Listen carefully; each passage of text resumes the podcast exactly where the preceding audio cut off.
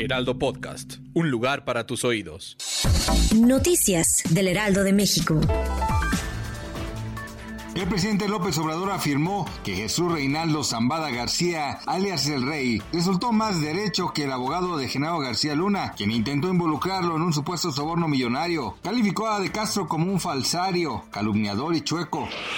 La aerolínea regional mexicana Aeromar suspendió las operaciones que tenía marcadas en sus itinerarios este miércoles 15 de febrero debido a falta de suministro de turbocina y del pago de servicios aeroportuarios del Aeropuerto Internacional de la Ciudad de México.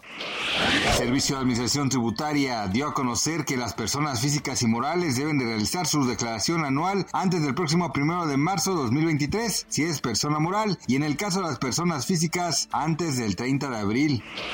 Por del presidente Joe Biden, hace tres días la Fuerza Aérea de Estados Unidos derribó un objeto volador no identificado que sobrevolaba el cielo en el lago Hurón, en el estado de Michigan. Las autoridades decidieron cerrar el espacio aéreo ante la posible amenaza luego de que días anteriores se descubrió que un globo enviado por China espiaba la nación norteamericana, aunque el gobierno de China aseguró posteriormente que se trató de un objeto que analizaba el clima.